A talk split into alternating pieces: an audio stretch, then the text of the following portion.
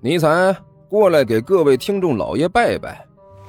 嗯，哎呦，不来？看看这是啥？火腿肠哦。我我我我，呃呃，各位听众老爷，本魔王这厢有礼了。嗯，乖。哎，欢迎大家来看我如何拯救世界啊！精彩继续，别忘了点订阅哟。哎，经理，快点开始。哦，好的。第六十三集，受伤了，咋整的？呃，呃，从楼梯上摔下来摔的。那你这摔的也太全面了。二秃子仔细看着刘阿贝说道：“哎呦我去，除了流出眼睛、鼻子、嘴儿，整个脸都给裹上了。哎，你这摔下来的楼梯到底有多少节儿啊？翻滚着下来的吧？脑袋上转圈都是一道一道的呀！你你怎么那么多话呢？”刘阿贝没好气的说道：“我摔的惨点儿怎么的？你看着眼红啊？”“没没没没。”二秃子干笑了一声，指了指关小雨说道：“哦，这位啊，这是我兄弟。”刘阿贝拍了拍关小雨的肩膀：“你兄弟不像啊。”二秃子挠着脑袋说道：“再说了，你什么时候多了个兄弟呢？”我记得你是独苗啊，不是亲的，但是这兄弟比我亲兄弟还亲。”刘阿贝说道，“我们两个的关系老铁了。之前呢，我们因为一点事情失去联系好些年了。嗯，前两天偶然碰到在了一起，你是不知道啊，把我高兴坏了。今天我这不是受伤不方便吗？就把他带来了，让他给我帮帮忙。哟，呃，幸会幸会啊！”二秃子连忙起来和关小雨握着手，啊，幸会幸会，某家也是第一次参与这种活动，做的不好还请兄弟你不要笑话。关小雨连忙拉着二秃子的手握了几下，嘿，刘哥，你这位兄弟挺有文化吧？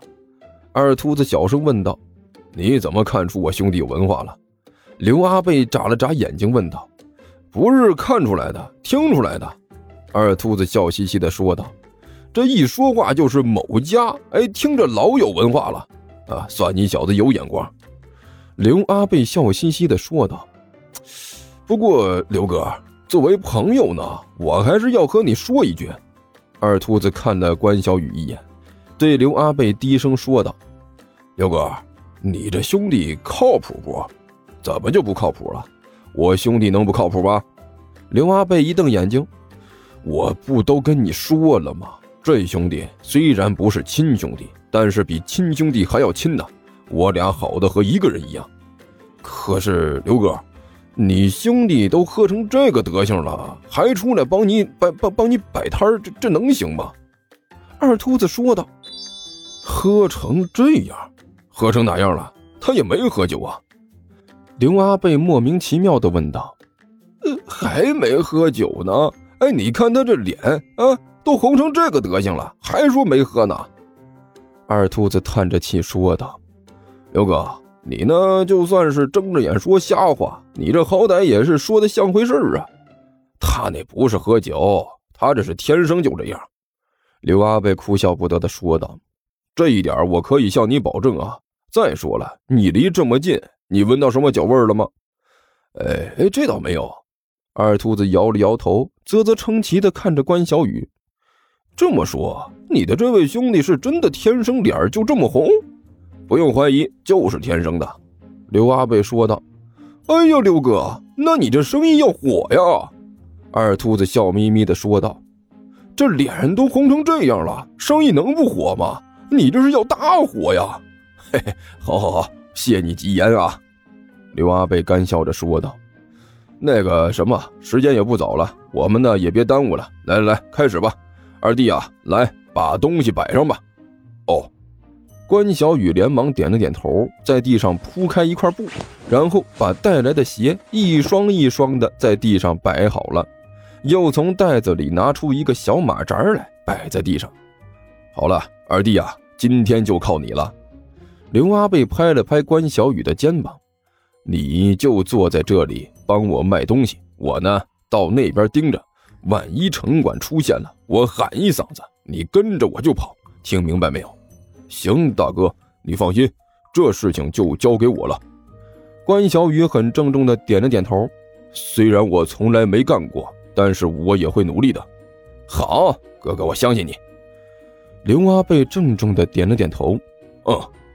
关小雨用力的点了点头，然后往马扎上一坐，一手捏着三缕长髯，另一只手扶着一把要卖的拖布头，啊，两眼微微眯起来，直勾勾的盯着前方。呃，二弟，看到他摆出的这个造型，刘阿贝终于忍不住问了一句：“嗯，你这是？大哥，某家正在帮你卖货呀。”关小雨很严肃的说道：“卖货你就摆出这个造型来？”刘阿贝哭笑不得的说道：“这和供着的关帝像不是一个德行吗？哦，对了，那供的就是你啊！哎呀，哎，对了，我这不是摆造型受香火呢。”关小雨干笑了一声，收了架势：“哎，哎，大哥，哎呀，我去，我这个这不好意思，不好意思啊，摆了那么多年的造型，习惯了。”往马扎上一坐，身体自动就摆出这个模样来了。哎，没事没事，我这就换啊，这就换个造型，不就是换个姿势的事情吗？关小雨不愧是当过武圣人的人，这造型果然是说换就换。只见他转了个身儿，整个人跨骑在那个小马扎上。一双眼睛直勾勾地盯着前方，手里提着一条拖布，捏着嘴，瞪着眼，周身上下蒸腾着一股子杀气。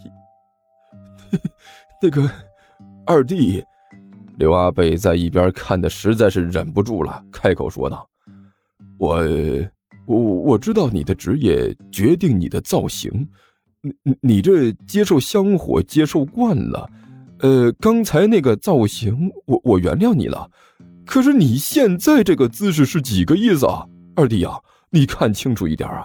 我们现在是在夜市摆摊儿啊，不是在虎牢关杀敌。你不用摆出这个姿势来啊，看着都瘆得慌。这里哪里会有客人？哦哦，对了，大哥，呃，多谢你提醒。这事儿你你看这事儿闹的，哎呦我去，这这这一下子转变不过来了。这，关小雨干笑着说道：“那那个什么，大哥。”我我这就改啊，这这就改行不？那个啥，你你看这个造型怎么样？